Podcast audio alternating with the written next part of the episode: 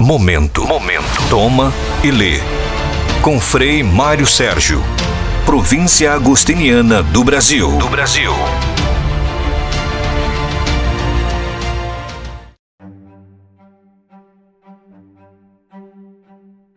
Olá, meus amigos, bem-vindos ao nosso projeto de podcasts sobre a espiritualidade agostiniana.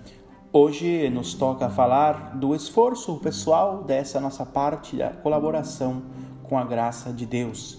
Deus que te criou sem ti não te salvará sem ti, disse Agostinho em um sermão. Esta frase, mas também tantas outras, serve para precavermos-nos de pensar que Agostinho defendesse só a graça de Deus e não a nossa cooperação com ela. Não seríamos livres, e o livre-arbítrio é um grande dom da graça de Deus, se não pudéssemos de alguma forma colaborar com ela. Santo Agostinho concordaria com o famoso ditado popular: Deus ajuda quem cedo madruga, porque escreveu ele também, o nosso doutor da graça, algo muito parecido. Deus só ajuda quem se ajuda a si mesmo, disse. Precisamos dar uma mão à graça de Deus. Não seremos o que devemos ser, não alcançaremos o que precisamos alcançar se não nos esforçarmos para tal. Não se chega à meta quem não se dispõe a fazer o percurso. Mas como o homem pode colaborar com a graça de Deus? Concretamente, servindo-se das virtudes, ensina Agostinho. Elas são forças, quando ativadas, colocadas em potência, têm a, a capacidade de transformar-nos. Praticá-las é o caminho ordinário para o crescimento espiritual e humano. Ninguém é virtuoso por natureza, torna-se com o hábito e com a instrução.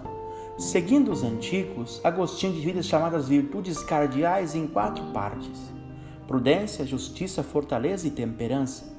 A prudência, diz ele, é a ciência das coisas boas, mas indiferentes.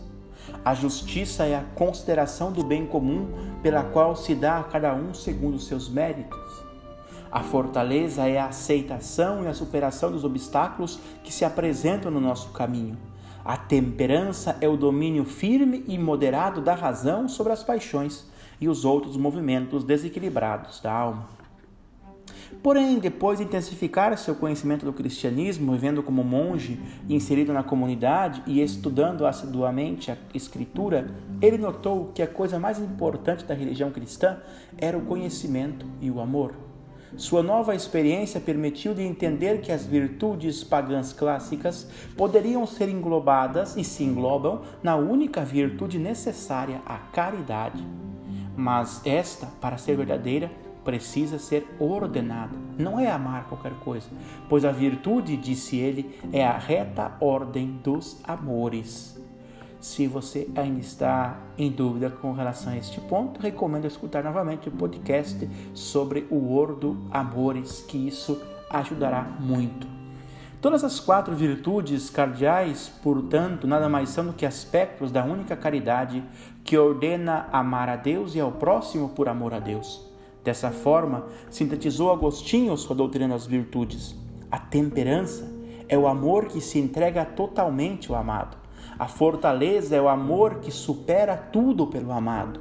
A justiça, amor que serve somente ao amado. A prudência, amor que escolhe cuidadosamente o que ajuda a amar e rejeita aquilo que impede de fazê-lo. As virtudes, assim entendidas, ajudam o homem na consecução dos seus objetivos, colaborando com a graça de Deus, de que de modo silencioso e impenetrável move a nossa vida. Seremos mais virtuosos, segundo Santo Agostinho, quanto mais amarmos o próximo e a Deus, quanto mais vivermos uma vida ordenada, que não é só um dom de Deus possuí-la, mas é antes um esforço contínuo. Trabalhai com temor e tremor pela vossa salvação, disse Paulo.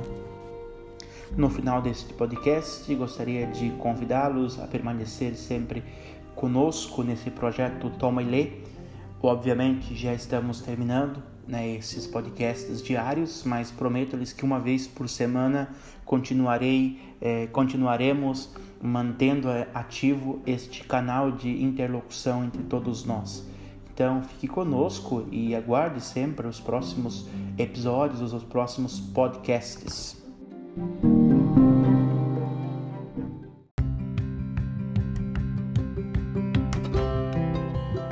Acabou de escutar este podcast que faz parte do nosso projeto Toma e Lê sobre a espiritualidade agostiniana. Quero dizer-lhes que durante 30 dias serão 30 podcasts diários sobre temas agostinianos e depois também tem, terão, teremos mais conteúdos. Fique conosco, fique comigo e também se você é jovem, tem um convite para você. Venha fazer parte da família agostiniana, venha ser um jovem de coração inquieto. Nos procure através das nossas redes sociais, o nosso contato.